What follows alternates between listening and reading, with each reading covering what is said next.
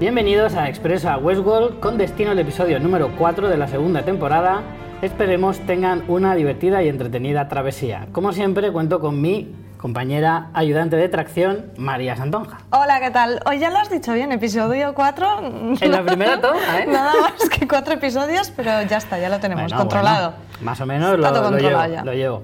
Yo soy el maquinista, Richie Fintano. Llevo más o menos esta nave hacia donde nos lleve el horizonte. Hacia el caos y la deriva. Exacto.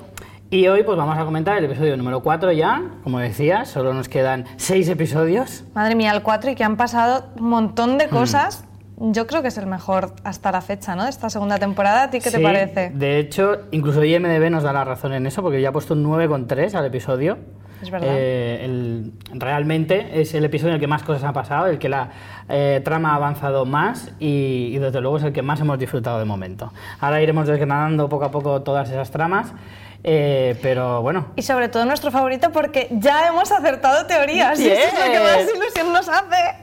Toma, una cada uno. Y a la hora, ¿eh? Aunque Aunque, una- bueno, una algunas yo las tengo ya ahí muy encarriladitas. No, no, ¿eh? pero esas son las de Bedwall que se pagan bien, pero todavía no están confirmadas. Acuérdate. Es verdad. Eh, pero bueno, sí, yo, yo tengo ahí algunas medio hechas. Medio hechas, ¿no? Yo ahí te lo dejo. Bueno, es Pero que bueno. hay algunas que a lo mejor al final de la temporada decimos, venga, lo damos como bueno o algo así, ya veremos. Bueno, vamos a ir con la ficha del episodio primero, Sí. antes de comenzar. Hay que ser rigurosos, Exacto. Ricardo. Eh, ¿La haces tú hoy? Vale, porque no quieres leer el título en inglés, ¿no? Te he pillado. Bueno, el No, yo nombre le hice la semana pasada, te toca. lo haces siempre, pero bueno. El episodio en español se llama El acertijo de la Esfinge. Su título original es The Riddle of the Sphinx, que se emitió el 13 de mayo en HBO España. Está dirigido por una de las creadoras de la serie. Tenemos a Jonathan Nolan y a Lisa Joy, que es quien dirige este episodio. Como ya decía Richie, tiene un 9,3 en IMDb, eh, la mayor puntuación de lo que llevamos de temporada. Eh, dicho ya todo esto, vamos a empezar con las tramas porque yo tengo muchísimas ganas Sí, sí, sí, de, de empezar. Tenemos mucho que contar y quizá, como comentábamos ya, el episodio con más revelaciones hasta el momento. En el episodio 3 tuvimos nuevo parque, pero todo lo que se nos ha dicho en el episodio 4 es un poco... Realmente ya por fin sabemos de qué va esta temporada, ¿no? Sí, las sospechas que teníamos sobre las verdaderas intenciones de los eh, dirigentes, o al menos parte de ellos, del parque y de todo este, este conglomerado, digamos, de, empresas y, y demás, eh, al final se, se nos dio algunas pistas en los episodios anteriores, sobre todo en el 2. Y en este se confirman muchas de esas teorías, no solo nuestras, sino de mucha gente que ve la serie. Y de alguna manera, lo que tú dices, el verdadero propósito y el objetivo de la, de, la trama principal de esta temporada eh, se desvela más o menos claro en este, en este episodio, sí. A mí lo que me gusta es que, bueno, ya vemos una de las intenciones que tiene Delos, pero también que esto no es gratuito. O sea, realmente desde la primera temporada, acuérdate esa conversación entre Teresa, que era la era jefa de seguridad, ¿no? Sí, ¿Recuerdas? Teresa Cullen. Y Sizemore hablaban ya de que no solo era un parque de atracciones, ¿no? Todo lo que teníamos en Westworld. Entonces me. Bueno, gusta eso mucho. era bastante evidente, no hacía falta que lo verbalizaran, pero... Sí, pero bueno, siempre viene realmente en la primera temporada no se vio mucho y es ahora en la segunda donde estamos viendo eso.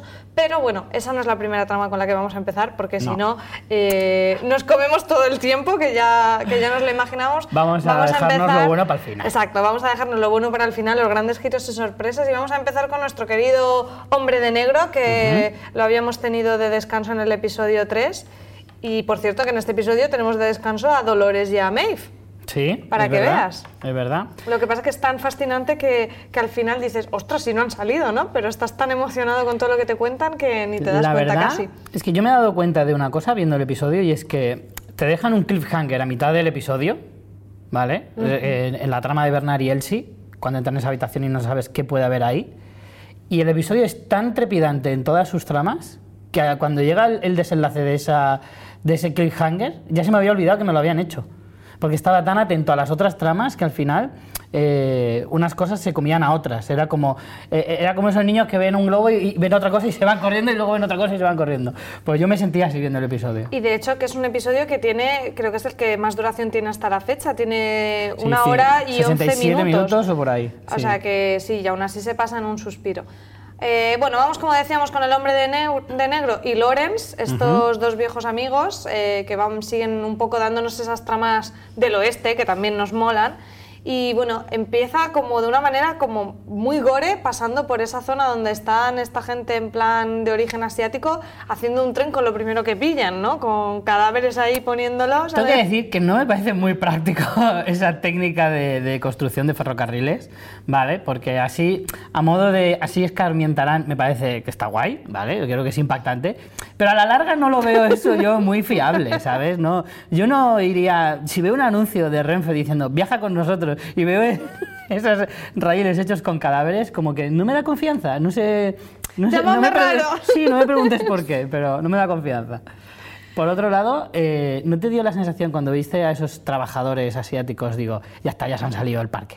Otros, otros que se han salido y no se han dado ni cuenta. Sí, pero enseguida te das cuenta que realmente los atuendos son del oeste, que también Mm. Sí, eso sí. es muy típico de pelis del oeste, que salen asiáticos Claro. y tal. Eh, bueno, realmente esto es como un poco por la cara, porque realmente lo único que vemos es que se dirigen a Las Mudas, que es el pueblo de Lorenz, y es un poco que van de paso por esa zona, o al menos por, el momento no hay mucho más que rascar con el tema de las vías hechas de muertos. ¿No te da la sensación de que estos nombres de pueblos, como los americanos no tienen ni papa de castellano, abren el diccionario y, y por la letra que caiga hacen así? Vale, así se va a llamar el pueblo, Las Mudas. A veces me da la sensación de, ¿cómo puedes llamar un pueblo Las Mudas? Sí, no tiene mucho sentido. El pueblo ya salió, pero yo no sé si dijeron que se llamaba Las Mudas en la primera temporada, no me suena. Puede ser. En fin, es el pueblo donde está la mujer de Lorenz y también está su hija, que recordemos que bueno, que ya lo hemos visto en otro, en otros episodios. Y de repente eh, tenemos a ese camarero que se pone nervioso, pero en esta ocasión eh, William todavía no la ha liado y dice, ¿por qué estás así si aún no he empezado Si aún no ningún he hecho de las tiroteo?". mías. Exacto. Y descubrimos que es porque están allí nuestros queridos amigos, los confederados, que tienen cara de mascar tabaco, ¿no? Sí. Y, y que están muy enfadados con Wyatt, obviamente, y bueno, van allí a ver si se recuperan un poco, por lo típico, por robando unas armas, nitroglicerina, comida, whisky, lo no clásico. te digo, a mí me parecía que el, el, ¿cómo se- el personaje este, el líder de los confederados, Hmm. era una especie como de lazo de joven. Tú quieres ver al lazo donde Sí. sea realmente. O sea, ¿no? bueno, de Lawrence en realidad, ¿no? Del, del personaje de Lawrence. O sea, si te fijas, se parecen muchísimo, pero es como uno muy estropeado y otro como muy de gimnasio. No le había Pero visto se este parecen parecido. mogollón. Eh, realmente están en dos bandos. A lo mejor sería una, una historia de separados al nacer tú a Boston, yo a California. Así Sí. estás viéndolo tú ahí en plan bando rebelde, Creo bando rollo, confederado. los gemelos golpean dos veces, ¿no? Está Danny DeVito, que es el feo y bajito, y el otro que es Schwarzenegger. Eh, bueno, vemos que los confederados apresan a todo el pueblo, que lo que quieren es eso, que quedarse con sus provisiones. Y aquí empezamos ya casualmente en, las- en los diálogos a tener miguitas, que yo estaba viendo el episodio y estaba disfrutando porque, uy, que se va a confirmar una teoría. Porque así como, como que no quiere la cosa, Lorenz dice, William, tú tenías una hija, ¿no? Porque, porque viene a cuento ahora muchísimo comentarlo aquí en la iglesia, ¿sabes? Eh, y William dice, ah, no recordaba que te lo había dicho, tal, y es como, "Bueno, los espectadores tampoco, por eso te lo estamos metiendo aquí, guionista. Y, y bueno, todo eso al final desembocará un poco en esa escena final en la que cuando van a, a- Muy Lucky Luke, ¿eh? a matar a Lorenz, porque, porque el rollo de los chupitos con nitroglicerina es como... como muy- se han puesto muy creativos, ¿no? Sí, yo de hecho estaba pensando, digo, esta, lo de cuando le da al camarero el chupito de nitroglicerina Sí. y dice, llévalo hasta allí, digo, esta debe ser como la versión extrema del juego ese de la cuchara con el huevo, de los campamentos. Es como un Claro. campamento extreme, versión Claro. extreme, Far West Extreme. El rollo eh, factor miedo, ¿no? El programa este de no hay miedo o algo así, que es eso, llevas nitroglicerina a ver si la tiras o no. Y perdes un miembro, de paso. Entonces, eh, me pareció como la versión guay.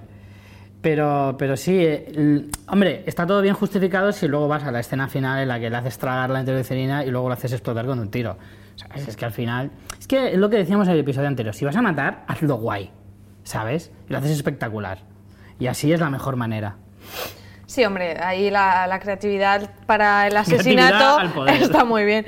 Entonces, bueno, vemos que un, un poco William dice esto de como que se quiere poner un poco liberar, ¿no? Diciéndoles, bueno, te digo dónde están las armas, pero realmente lo que te voy a decir es dónde está esto que hemos oído ya mencionar muchas veces, esto de Glory, la Mm. Gloria, que le ponen muchos nombres, que no saben muy bien lo que es, que está un poco en la línea del laberinto y de la puerta y de todo esto, que tiene mil todo- nombres. Nadie habla castellano No. normal. Todo, todo No. es figurado, ¿vale? Todo es metafórico. Todo es metafórico. Nadie habla claro. Pásame el plato. Vale, ¿quieres un abrazo? es rollo. Aquí nada significa lo que te, te estoy diciendo. Y bueno, volvemos a, a la escena con la que eh, van a, están a punto de matar a Lawrence de Mm. una forma también creativa, con su mujer con el chupito y tal. Y vemos unos flashes que le vienen a, a William de Mm. esa bañera eh, llena con una mano ensangrentada. Pero ya se comentó lo de la mujer muerta. ¿no? Claro, es que esto se comentó, lo que dice Lawrence, que se lo dijo William a Lawrence en la primera temporada y le dijo que se suicidó. Y lo de la hija también. Y que la hija le odiaba y que no hablaba con ella desde creo que desde el entierro de la madre o algo así. O sea, es- ese tipo de cosas se dijeron, pero pues, claro, en la primera temporada ni te acuerdas. Pero claro, aquí estamos nosotros ahí buscando todas las pistas y ya lo comentamos en el episodio anterior cuando dijimos nuestra teoría de Grace. Hmm. Entonces a mí yo cuando en este episodio ya que si el Lawrence le saca el tema de la hija, que si él se parece que como que se le venga esa imagen y se apiade un poco de no va a ver mm, esta chiquilla morir a su padre tal como el trauma de la hija porque eso no sé si lo llegan a decir o le insinúan que es la niña la que encuentra a la madre posiblemente, ¿no? Sí, yo. O yo lo entendí por el va- contexto un que va poco. por ahí, sí, yo creo que también. Yo creo que también. Podría lanzar una teoría sobre por qué la mujer se suicida. Porque de hecho, luego veremos en la trama de, de James Delos que él se lo pregunta.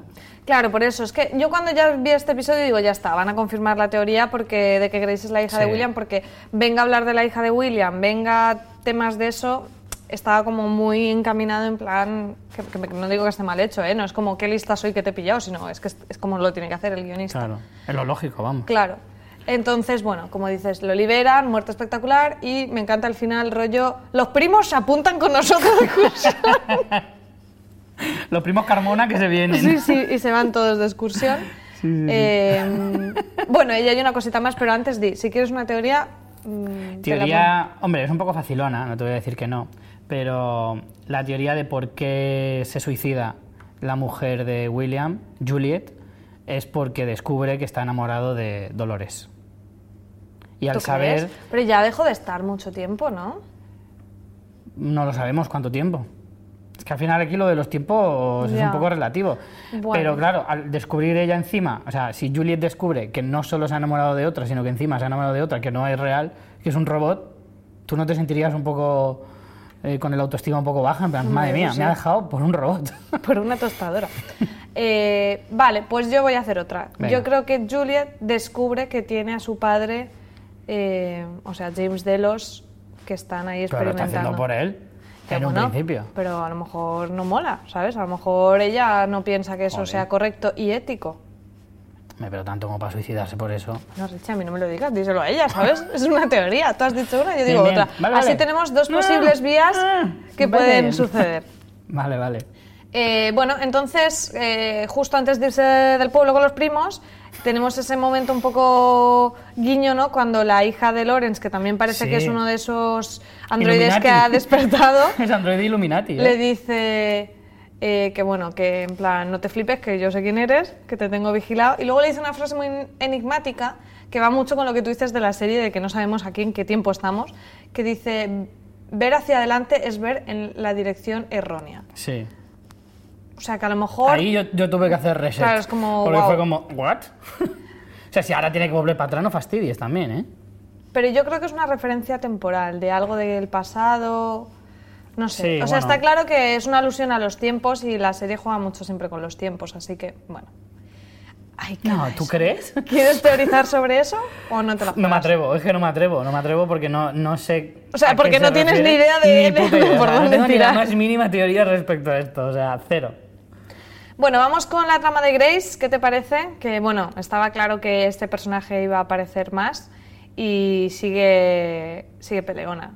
Sí, bueno, estaba claro, ¿no? De hecho, yo creo que Grace va a cobrar un protagonismo según vaya pasando la temporada. Vamos a ver a Grace más metida en toda esta historia Y, y, hombre, este reencuentro a lo mejor yo lo hubiera retrasado un poco más, ¿no? Para hacerlo un poco más emocionante y que la teoría sobre, sobre que están emparentados eh, se alargara un poco más y esa, ese misterio, esa, ese suspense, pero al final es algo que más o menos lo teníamos bastante claro pero, pero bueno, eh, yo es que el momento Lucky Luke viniendo por el horizonte eh, me ha encantado. Y además es que no podía ser otra, era o ella o Dolores, pero Dolores no pegaba en ese momento. Claro. Entonces tenía que ser ella. Entonces el momento está muy chulo y también ver la cara de, de, Ed Harris. La verdad es que Ed Harris no puede molar más vestido así, ¿eh? Y, y, con ese papel es que parece que el papel está hecho para él. Sí, la verdad que sí. Que bueno, le, es, es le que en este perfecto. capítulo especialmente creo que está muy bien el Harris y encima es que con, con, los rasgos que tiene Ed Harris así de tío curtido, ¿no? De, de, de, parece que le han pasado la cara por el, por el suelo durante una semana porque la tiene hecha polvo, pero es que es, da el pego total para, para hacer de, de, vaquero chungo. Uh -huh. Y en este capítulo, claro, le ves y encima que se encuentra con su hija, de la que ya sabemos que, que no se mandan Christmas en Navidades, eh, pues claro, el momento es épico total. Hombre, es, es, genial como final de episodio. Pero luego, además de Grace, descubrimos más cosas. Cuando lo cap la capturan la Nación Fantasma, uh -huh. vemos que habla el idioma de, de, estos indios.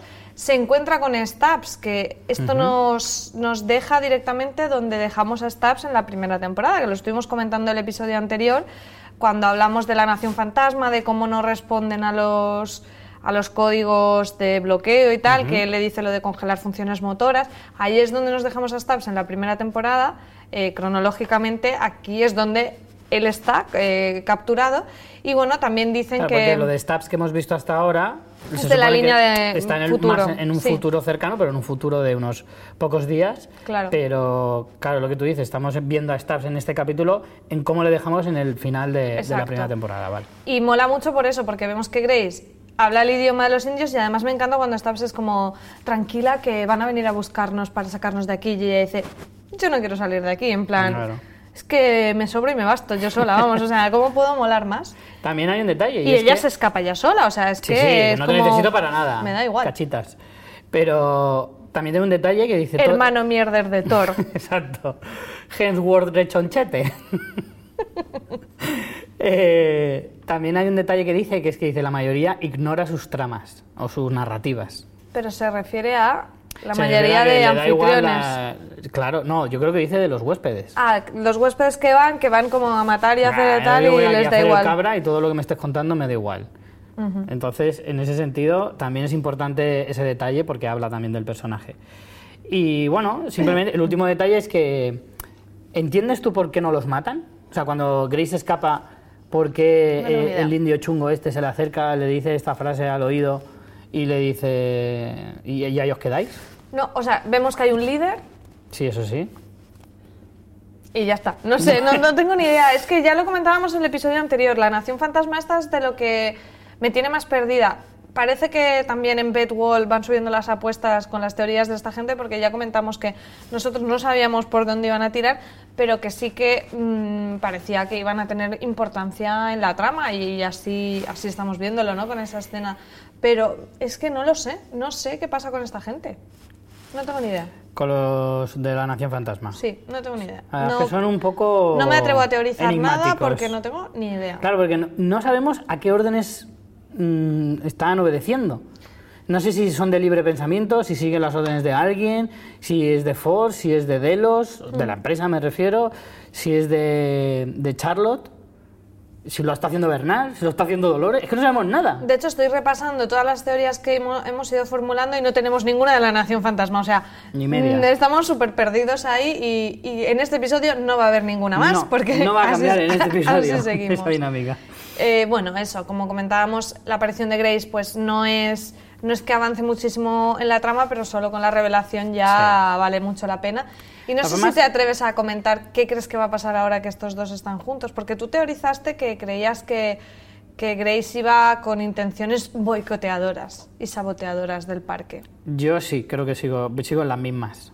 No sé si va de boi... Lo que sí que no sé es si va de boicoteadora frontal, rollo, no me escondo, yo vengo aquí a joderte a ti, que es a su padre, eh, o va a hacer un poco el paripé de no, no, no, vengo a hacer, quiero salvar la vida, o, y lo está haciendo de forma un poco encubierta. Yo La creo que, es que le, yo sí que creo le que lo pega ser frontal, ¿no? No le pega... Claro, podría ser, No lo sé, pero no lo sé. cualquiera de las dos eh, versiones me valdría. Lo que sí defiendo, sigo defendiendo, es que viene a, a boicotear el parque o a destruirlo, o vamos, que no viene a ayudar a la empresa ni a su padre, eso seguro.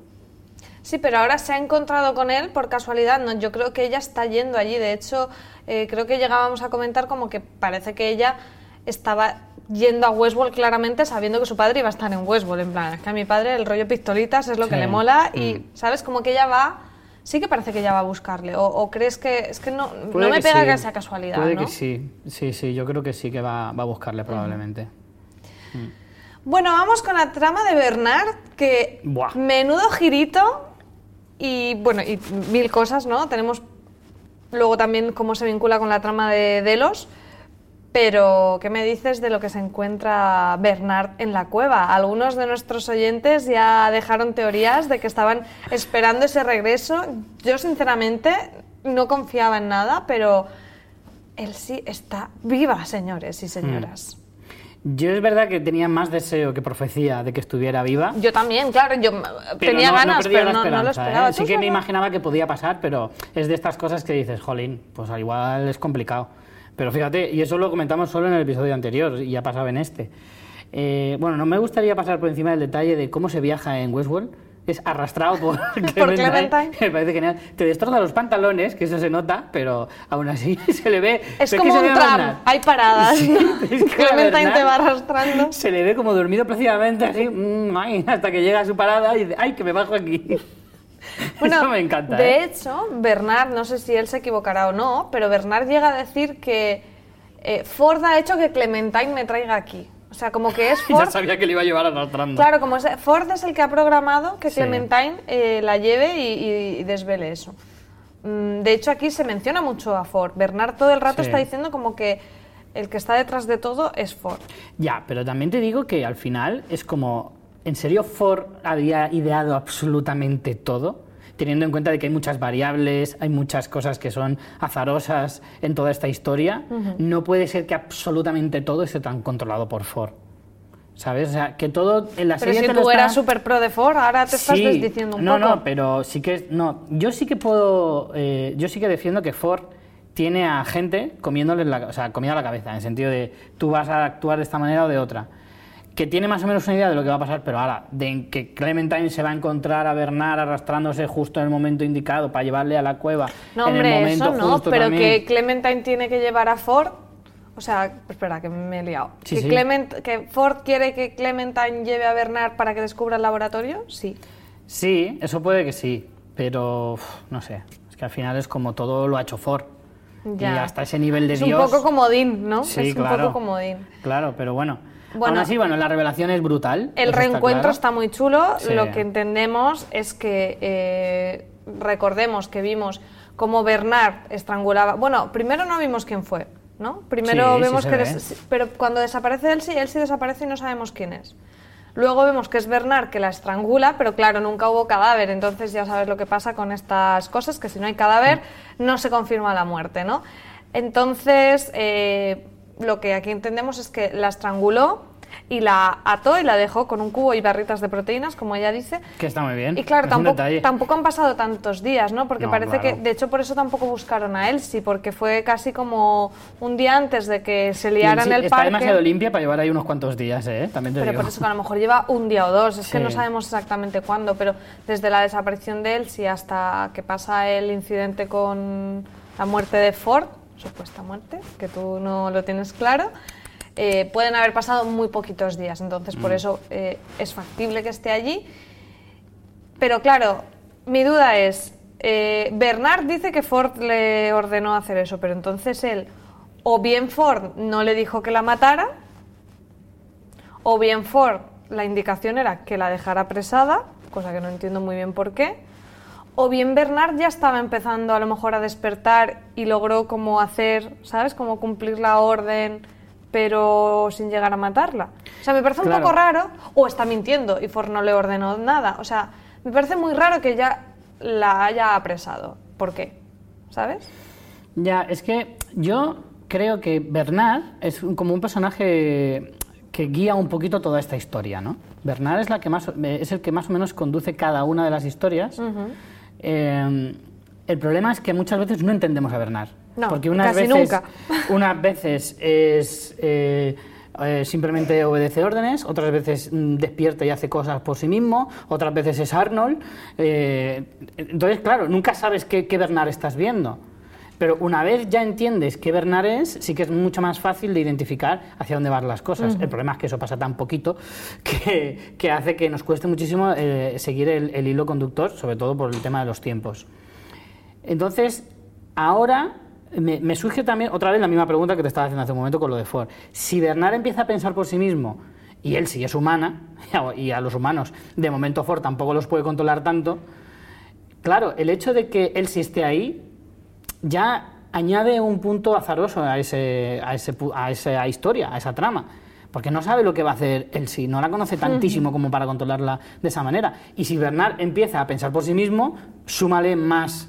eh, Claro, a mí, a mí Cosas hay, algo, al hay aquí algo hay que no me cuadra. Ella dice, ah, eh, Bernard dice, sabías demasiado y Ford me obligó, pero es que es un poco raro. No sé, sí que es verdad que ella está a punto de descubrir algo cuando, cuando se la van a cargar, Sí. supuestamente.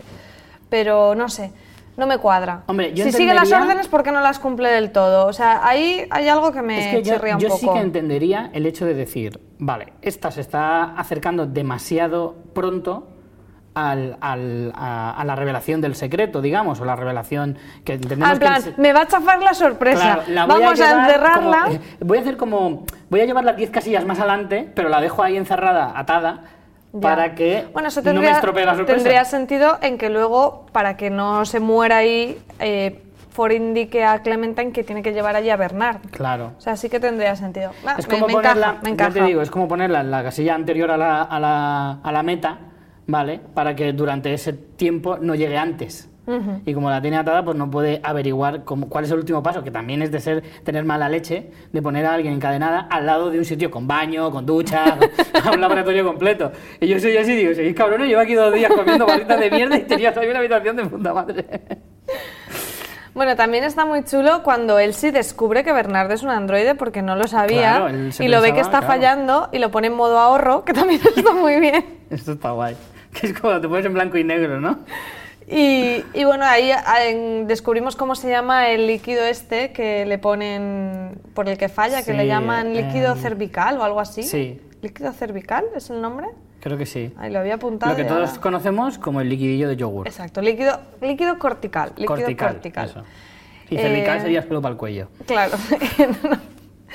Entonces lo pone en modo ahorro y ahí vemos otra vez lo que tú dices, ¿no? Esos cambios temporales que nos confunden mucho con Bernard, eh, que tiene como recuerdos de un laboratorio donde hay eh, los androides anfitriones, pero a mí no me queda claro en qué tiempo está.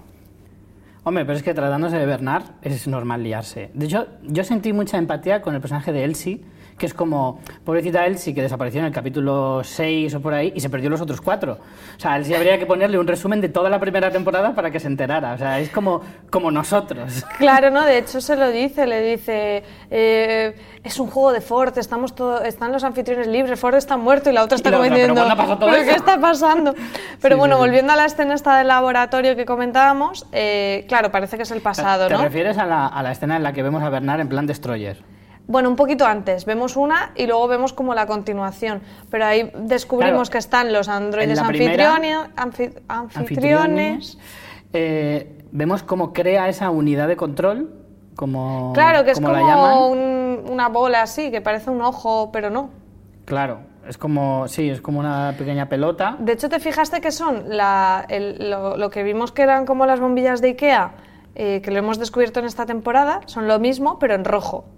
Y es lo Sí. que dices, mm, no son androides del todo, luego descubriremos lo que es, o yo lo, o yo lo entiendo, tampoco te lo dicen explícito, pero sí que es verdad que luego él sí dice, esto es eh, como el mismo hardware, pero diferente software, o sea, en plan, como el, como el, el ensamblaje es igual a nivel eso, mecánico, como si dijéramos, pero luego el código es totalmente distinto. Exacto. Pero ahí ya no me parecen bombillas, me parecen cupcakes de frambuesa un Te poco. iba a decir, yo digo, creo que hemos descubierto algo que no sabíamos de los creadores de la serie. Es que son millennials también. Porque hacen cupcakes, eh, hacen cerebros de androide o lo que narices sea eso en forma de cupcake. Que dices, tío, joder, Que estoy a dieta. claro, no fastidies. Que si el líquido del yogur, que si cupcake, montate una pastelería y deja de marear. Y bueno, lo que, lo que vemos también cuando respecto a Bernard es que eh, él sí le explica que tiene un daño cerebral severo y dice una frase que a mí me inquieta mucho porque dice, parece como si te hubieras disparado. Y es como, Si, te cono- si, si no te conociera diría que te has disparado. sí, claro. tío, y eso es muy raro también. Sí, sí, sí, porque yo también me quedé, me quedé un Eso, poco rayado con esa frase. eso tiene que ser por algo. Es lo típico Sí. en plan, "Hmm, aquí esconden algo, pero no tengo ni idea de qué es de momento. Como subrayar, subrayar, pero no, hasta aquí he llegado. Es verdad. Eh, Eh, y luego van con... eh, Bueno, ellos llegan a entrar, o sea, mezclamos esa parte del recuerdo de Bernard, porque esto nos va pasando en esta trama constantemente, la parte del recuerdo con ellos efectivamente encontrando el laboratorio, volvemos a ver el simbolito de los dos hexágonos entrelazados, que además hay uno que pone un número 12, sí. que es como, ¿es el Además laboratorio número 12 En o...? plano bien grande, que se vea, que pone un 12, Hmm. cuando además han dicho que está en el sector 22. Pero esto ya me recuerda a los números de perdidos. Yo ya voy apuntando todo en plan. Están Claro. en el área 22, mm, el número 12. El, a, a ver si le encuentro alguna lógica que al final. no- Bueno, el 12, dos Claro, hexágonos son sumando- 12. Claro, porque 12 menos 22 son 10. Yo tengo menos de, más de 30 años, lo que significa que si soy piscis y te puedes hacer números y es dices, vale, en en eso. total 13. Y bueno, allí se encuentran el percal de que están todos los científicos muertos, que después averiguaremos que ha sido Bernard, supuestamente que Ford se lo ha ordenado, pero es que aquí me parece que toda la excusa es Ford. Eso me lo digo. dijo Ford Claro, todo fue el el mago rato. blanco. Y de hecho al final eh, él sí también le pregunta, le dice, ¿estabas involucrado en este proyecto? Y, y Ford te está controlando y ella dice, bueno, ya no porque Ford está muerto. Pero es todo es culpa de Ford. Aquí el Sí. resumen es que todo es culpa de Ford. Es más fácil hacer eso y ya está. Y bueno, creo que nos hemos dejado una cosa importante respecto a los cupcakes y el código, y es que mm, Bernard dice que ha visto ese código en Peter Abernathy, Claro. que es el mismo que vio en la tablet que era tan complejo y tal. O sea que ahí mi, mi teoría de que lo que se transporta en Peter Abernathy son documentos secretos de este proyecto en concreto del tema de la inmortalidad también se está pagando bastante bien en Bedwall. Sí, eh, yo lo único que... Claro, esas, esas bolas Sí. entiendo que son como super androides, ¿no? O sea, su- super cerebros de androide o algo así. O sea, si lo dicen como es un código diferente, es un... Hombre, es yo, que no acabo de entender. yo lo que entiendo es que es lo que, que aquí se confirma mi teoría, ¿no? Que lo dicen luego, dice- cuando encuentran a James Delos, dicen, es un humano o un androide, y dice un poco las dos cosas. Es como Sí. que codifican de alguna manera la conciencia humana y la meten en un cuerpo de androide. Hmm. Entonces, yo creo que es eso lo que hacen. Que aquí podemos ir a la- al, al final. eh, Bernard dice, estaban construyendo anfitriones, pero no exactamente. Y luego eh, mm, lo que Bernard dice es que está que Ford le encargó construir otra unidad. Claro. Entonces, esa otra unidad, ¿para quién es? Ajá. ¿Teoría? Para Ford. Para Ford mismo y Ford volverá. Joder, esa era mi teoría. Nada, me la he pedido. Búscate otra. Pues es que no veo. Es que están más. mencionando ya demasiado a Ford y todo es culpa Sí, de Ford. Sí, sí, es verdad. Joder, la verdad es que sería un puntazo que volviera Anthony Hopkins. Es que ¿eh? le mola mucho el espectáculo en plan, va, que me maten aquí, pero luego aparezco en plan, ¿cómo te ¿Cachas? quedas? Te ¿sabes? parezco a tu lado. sí, sí. Hombre, venga, pues por no decir el mismo que tú, eh, yo diré que es uno para William. Era mi plan B, o sea que también... Para William en el sentido de pf, en cualquier momento me matan, o a lo mejor está enfermo y no lo ha dicho. No, que lo podía tener de antes, ¿no? Recordemos que William dijo lo de que había eh, tenía algo que era un error y no sé qué, y que a lo mejor luego va como se- que se arrepiente, porque luego él dirá todo eso de que nadie debería ser eterno, o sea que a lo mejor inicialmente podía querer eh, hacer esa prueba de la conciencia consigo mismo, pero luego pues cambia de idea, no lo sé. Hombre, a lo mejor sí que en un primer momento él pensó en la vida eterna como algo que, que está al alcance de tan poquitos que él se sentiría poderoso teniendo eso, pero creo que a lo largo de los años de ver cómo eh, a Jim Delos no le sale bien la, la cosa, él poco a poco va comprendiendo que eso no va a ser posible nunca. Y al final él mismo también, durante toda la serie que estamos viendo hasta ahora, él, él está haciendo como un viaje ¿no? de autorrealización, de autodescubrimiento sobre sí mismo y sobre el resto de la humanidad, de alguna manera. Y creo que él va poco a poco reflexionando y dándose cuenta de que él no es una buena persona. Que él ya lo sabría, ¿no? Pero como que no es tan consciente como para el hecho de decir, vale, yo, gente como yo, no debería estar en este mundo. Y es un poco lo que le dice a, Sí, a sí. en, la- en- en ese- en esa escena final. Y creo que a lo mejor lo que dice en el capítulo, en uno de los capítulos anteriores, que dice que el mayor error lo tiene que destruir, o que Puede se referirse supone, al laboratorio, ¿no? podría ser eso precisamente, claro. Bueno, yo me quedo con una frase también de estas que también la, la sé recoger, pero no sé acabar de descifrarla, y es cuando él se está intentando abrir esa puerta y Bernard dice, no estoy aquí contigo, ¿verdad? O sea, Sí. vuelven a hacerte hincapié en el tema de no te creas del todo lo que estás viendo con las líneas temporales de Bernard. Y es como, pues si ya lo sé, lo que no estoy entendiendo es cuál es cuál. Ya sé que me la Ya, estáis ya. colando por algún lado, pero no Totalmente. veo el gol venir, ¿sabes? Claro, de hecho es que entenderíamos que lo que esa ensoñación que, que hemos comentado, en la que se carga a Tocristo, eh, Hombre, se ha tenido que pasar antes porque se encuentran los cadáveres. Pero, Sí, sí, ese, eso está claro. pero ese después, a lo mejor, no es el primer después. Ha, ha estado ya en el laboratorio más veces. Sí, claro, o ha ido él sí sola, o vete tú a saber. Hombre, sí que es cierto que tampoco mucho, mucho tiempo no ha podido pasar. Desde esa ensoñación hasta ese, el momento que estamos viendo eh, en el capítulo, porque los cadáveres están bastante fresquitos. Y la sangre está, no, hay un tema. está muy líquida. Hay un tema que. En un fotograma del tráiler se ve una escena donde yo veo más de un Bernard. Es como un almacén con varios Bernards. Entonces, lo que podría ser es que aquí tengamos como una única conciencia de Android, estoy hablando, pero Hmm. en varios cuerpos de Bernard. Como sincronizados. Sí. Como cuando metes tu cuenta de Google en el móvil y en el ordenador. Exactamente. Más o menos es eso, ¿no? Es, me parece perfecta la comparación para Cuando tienes la entenderlo. tablet, el móvil, el ordenador, hasta la tele. Eso es. Bien, bien. Oye, pues no es mala idea. De hecho, juegan un poco con tu mente, porque a mí me da un vuelco el corazón en esa primera ensoñación en la que Bernard está fuera de la cueva y aparece otro Bernard. Y yo, ¿what? ¿Qué está pasando? Claro, bueno, pero eso puede ser un, una- Sí, un sí, recurso pero- estilístico, pero Pero que eso, que la serie lo rollo- hace, yo creo que eso, si tu teoría es cierta, esa- eso está hecho a posta para que tú pienses en eso durante un momento que hay más de un Bernard. y, luego- pienses que no, pero luego al final es que sí, pero de otra manera. Exacto. Es que eso molaría porque además, acuérdate que en esta temporada nos han metido el tema de la super internet de conexión de los androides. Claro, a lo O mejor sea ellos que- tienen una intranet solo entre Bernards. Exactamente. Podría ser, ¿no? Yo creo que me la voy a apuntar. ¿Qué te parece? Está guay, ¿no? Está guay, está guay la idea. O sea, Bueno. compartir cuenta de Google está muy Vamos chulo. a dejar a Bernard porque si no se nos pasa Joder. todo el episodio porque es que tío, es que tiene, tiene una hora en cada episodio solo para él. Es que es demasiado y encima es de lo que menos entendemos. Y vámonos con el, el gran personaje del episodio que vuelve a ser James Delos, eh, con el que arranca en un bucle de estos de la rutina de alguien cuando se despierta, que a mí me recordó tantísimo a- al primer episodio de Westworld con Dolores y con su rutina del despertar, Sí. que no me parece azaroso, o sea, me parece que es una manera sutil de decirte que es un androide, aunque no lo sabrás hasta una escena, bueno, no es un androide exactamente, pero eh, hasta que no lo sabrás hasta un poco más adelante, pero el rollo que vuelvan a jugar con el tema de los bucles, que me gustaba tanto de la primera temporada, me encanta. Mm, ¿Tú sospechaste desde el primer momento o hasta que no te lo revelaron no lo entendiste? Eh, yo pensé que la primera vez no era el androide, sino era el verdadero James Delos. Porque me parecía extraño que comiera, que bebiera, que se desahogara a sí mismo. me parecía como...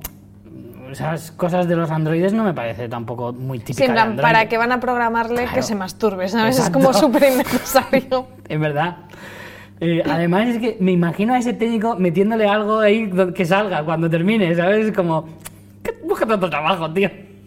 Es. Entonces, eh, me parecía que no, porque si te fijas en los siguientes, ya no sale haciendo esas cosas. Luego sí que tiene Bueno, el mismo pero es guion, porque lo acortan. pero sale bailando. Y en la primera no sale bailando. Ya. A ver, yo, el, el espacio en el que él está me hizo pensar que no era un humano 100%, porque es como, a ver, el tío más pastoso del mundo y vive en una casita circular muy mona, estilo nórdico decorado, pero mm, Muy Ikea. muy prisión. Sí, Entonces, pero- eh, ahí ya me olió raro. Entonces, cuando ya vemos que aparece William y tal, dije, uy, aquí esto, o bien es eso, o sea, podían ser dos cosas, o es un androide que quieren hacer para suplantar eh, a, a James Delos, o es, un, o es lo que al final parece ser y es un combo de las dos cosas, ¿no? Es una conciencia humana trasladada a un cuerpo que han hecho, y para eso también querrán los ADNs, ¿no? A imagen y semejanza de, de, del Delos real, ¿no? Sí. Entonces, hostia, es que está muy guay. ¿eh? Cuando- la conversación está muy chula. Además, me encanta cuando le dice, bueno, tenemos que hacer una prueba para, para determinar que, cuál es tu ánimo, tu sentido del humor. Y el tío dice lo de, a ver, mm, me estoy muriendo de una enfermedad que hace 15 años dejé de financiar su investigación. Creo que tengo bastante sentido del humor. En plan, eso es uno de los zascas que te da la vida totalmente, ¿no? Yo creo que, mira, las tres escenas eh, son. Me parece brillante la forma de, de ir des- deshilachando esa historia de cómo la primera escena no te desvela efectivamente si es un androide o es un humano. Claro, algo sospechas, te deja pero no- pistas para que tú dejes de pensar que, que- o sea, pienses realmente que es más humano, ¿no? Y que caigas un poquito en la trampa, como me pasó a mí. Y luego en la segunda, porque de hecho el- lo del papel que da al final y no sabes qué pone, te deja totalmente loco. Y digo, hostia, ¿esto qué está pasando? ¿Qué está pasando? ¿Qué- Cuéntame más, quiero saberlo. Y yo ya diciendo, por favor, que sigan con esta escena en este capítulo que no me tenga que esperar una semana. Pero claro, en la segunda ya te desvelan esa parte. ¿vale? Sí, lo que te desvelan es que llevas siete años allí y además Eso en la segunda, en la primera no lo sabes. En la segunda y es muy, es muy fuerte cuando dice lo de... Cuando él se da cuenta y dice, no me recuperé. O sea, en Sí. Yo me he muerto. O sea, es como Pero, muy pero se lo toma bien y lo entiendo, porque con la personalidad de él, que sabía que eso iba a pasar, que se iba a morir Pero- y que iban a intentar eh, suplantarle con Claro, es que él un- sabe, él Claro. sabe el plan que se estaba, o sea, él, él sabe que se estaba investigando para hacer Claro. esa, te- eso no lo ha hecho William por su cuenta, o sea, él estaría en ese Pero la idea es parte del suya, ¿eh? la idea es de William. La idea es de William porque... Ya no lo tengo yo claro. Yo sí lo creo, porque cuando él es consciente, ¿no? De que él se ha muerto, se lo dice tal, le dice, "Uf, cabrón, hijo de puta, rollo, joder, qué listo eres. Porque él cuando le convence, en el capítulo en el que vemos a, a- a Delos con, con William, y William le dice, si no eres capaz de ver lo que se puede conseguir con esto, es que no eres el hombre de negocios que yo pensaba. Y creo que esa es la primera piedra de, para convencerle a él de que se pueden hacer más cosas, además de un parque de atracciones muy chulo. Entonces creo que sí que es idea de William, el, el investigar eso e intentar salvarle. Pero Pero bueno, entendemos que James Delos sí que era consciente. Sí, sí, por Lo que supuesto. pasa es que él, lo que lo que él se ha perdido es que llegó a morirse y han aplicado esa técnica. O sea, él Hombre, sí sabe que se la estaba de la investigando. memoria porque también es innecesaria. Claro. No, y aparte que parece que no, no lo están controlando muy bien. Y bueno, es en esa segunda escena donde averiguamos que hay varios intentos, que llega un punto en que se bloquea y que lo queman todo y lo sustituyen como con un cuerpo nuevo. Y ahí es cuando entiendes que hay una mente, ¿no? Porque si no, ¿qué sentido tendría? Claro, bueno, hay bueno, como no, un no te archivo, queda del todo claro. hay como un archivo de memoria Claro. y tú eso lo vas descargando en estos androides hasta que te salga bien. Claro.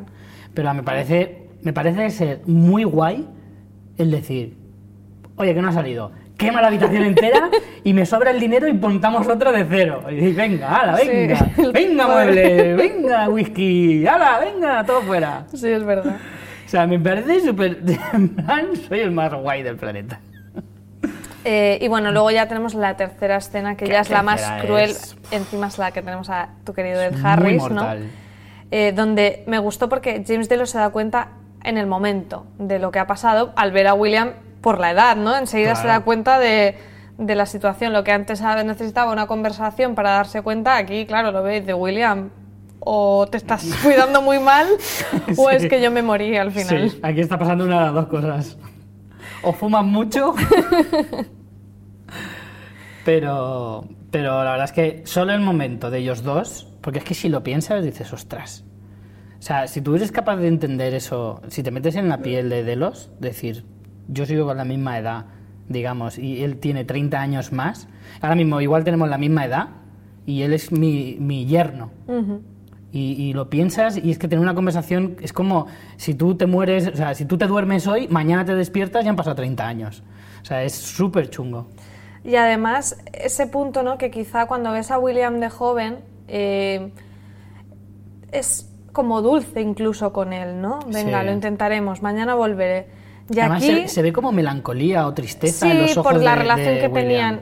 Y aquí es como, es que estoy hasta las pelotas de ti, ¿sabes? De venir a contarte esto, ¿no? Y bueno, al final aquí averiguamos que es el intento 149, Ujú. que en este ha durado hasta el día 35 sin ningún fallo. De hecho, no llega a fallar. O sea, Sí, sí que bueno, falla, falla un poco, sí, pero el ingeniero del final dice, bueno, no... ha- no... El ingeniero lo que le dice es lo destruimos para no Ah, alargar sí, su sufrimiento. dice, no, déjale a ver hasta cuánto aguanta. Y lo investigamos. Sí. Pero mira, hay una cosa que has dicho muy importante y creo que esto en esta conversación se demuestra, la conversación de la tercera escena. Y es que es verdad que al principio, eh, cuando todo esto empieza a funcionar, es verdad, hay mucha bondad en William porque se le ve de verdad que quiere salvarle. Pero él ya sabía cómo era Delos, porque desde ese momento hasta la escena con Ed Harris, mm, Delos sigue siendo igual de o sea, Claro. no ha cambiado nada, pero él se sentía esa ternura. Él ha visto esa maldad de Delos como mucho después. Él la conocía, pero no la, no Sí, la juzgaba. quizá la justificaba por así o decirlo, no lo claro. sabes. No entraba a juzgarla, pero ya él de mayor... También- Yo creo que es porque en el fondo él se ha visto que se ha convertido en, en, en Jim Delos. Yo creo que por un lado eso y por otro porque ha visto las consecuencias de cómo era James Delos con su hija, con la mujer, ¿sabes? Cuando pasa el tiempo ves el pozo que dejan esas personas y eso liga mucho con, con una frase que es la que lo dejo ahí cliffhanger, que es la frase que tenemos al final, ¿no? Que luego atáis cabos. Pero también, claro, al ver, porque claro, tú tienes que ver cuando esa persona se muere, o sea, Jim Delos muere, cómo reacciona el resto. Es que eso es lo que no sabemos. Si el resto de gente sabe lo que estaban haciendo o le hicieron un entierro y tal. Yo creo que no lo sabían. Y lo descubrieron y fue por lo que se su- suicidó la mujer de William y, y por lo que Grace dejó de hablarle también, aparte de porque su madre se había suicidado, ¿no? Por lo que le dice lo de capaces son y tal en el episodio de presentación de ella. Hmm. No lo sé. El caso es que lo que me gusta más de la parte es que el- técnicamente lo que sucede, lo que los ingenieros llaman el estancamiento cognitivo, eh, inicialmente ellos se creen que es como que la mente rechaza ese cuerpo nuevo como un, un órgano, ¿no? Un donante de órganos podría Sí. rechazar un órgano nuevo, pero Claro. lo que pasa en realidad es que la mente no acepta la realidad a la que se tiene que enfrentar. Es como al final la mente no está preparada para, Para ser para inmortal. ser inmortal y no puedes, o sea, no hay un límite de cosas que tú puedes llegar a vivir y no puedes asumir que tu hija se ha suicidado, tu mujer ya no está, tu hijo también, que por cierto descubrimos que Logan murió de sobredosis, o sea, es como ¡Qué sorpresa! la mente no está preparada para todo eso. La mente no está preparada para algo que se veía venir hacía mucho tiempo. Y me gusta mucho la frase que dice eh, William, ¿no? Que, que también la conversación es dura, ¿no? Porque es como, bueno, a lo mejor en dos años lo conseguimos, pero es que ya me canso. Sí. Llevamos 30, pero igual en dos se cumple, ¿no? Pero, pero ya no quiero hacerlo, ¿no? Porque le dice, nadie puede ser eterno. Veamos tu ejemplo, un mujeriego despiadado, sin ética profesional ni familiar, una verdadera basura. Todos prefieren el recuerdo de tu persona antes que a ti mismo. Es súper cruel. Sí, no, la verdad es que ahí se queda a gusto, ¿eh? Se ve que tuvo una mala semana. Y dice, pues no pasa nada, que luego tengo reunión con el Delos y me voy a desahogar y me voy a quedar más Jolín. a gusto. Eh, hombre, yo creo que esto tiene que tener relación con el tema de eso, de, de Grace, del secreto que tiene William, en fin, pero desde luego una gran revelación y que confirma mi teoría. Hmm. La damos por confirmada, Que están trabajando en eso. ¿sí, no? Hombre, yo es que más, ¿qué más Sí. quieres? Podemos no entender lo del símbolo, pero no, lo del que el símbolo es el del infinito, pero eso es- tampoco creo que lo vayan a hacer explícito, así creo que será una de esas de las que se autorrellenará al final de temporada como teoría cumplida. Eh, bueno, y aquí es al final donde engancha la trama de Bernard y Elsie con la trama de James Claro. Delos, que abren la puerta y efectivamente es ese laboratorio en el que se encuentra un Delos totalmente deteriorado, ido, o sea, Se automutilado. Está todo hecho un Cristo y Pero él- ahí sí que me cuesta mucho identificar en qué momento ha pasado eso. Tiene que ser muy al principio, porque se supone que el hombre de negro no ha salido del parque desde, desde el principio de la primera temporada, como mínimo. ¿No? Entiendo. Porque ¿A hemos qué te seguido refieres toda a la esto? ¿A la, a la última, al día? No, la, la- la reunión Ah, en- la última reunión que tienen ellos, ¿no? Claro, en la última reunión entre Delos y el hombre de negro, o William, eh, y luego, claro, se queda ahí Delos, se carga al becario. ¿Y cuánto tiempo ha pasado? Pero claro, el becario tampoco está muy deteriorado. Hombre, yo, yo entiendo Que que, también no- podría ser un que androide, la ¿eh? reunión de William con Delos no tiene que hacer demasiado tiempo por eso, por lo que tú dices.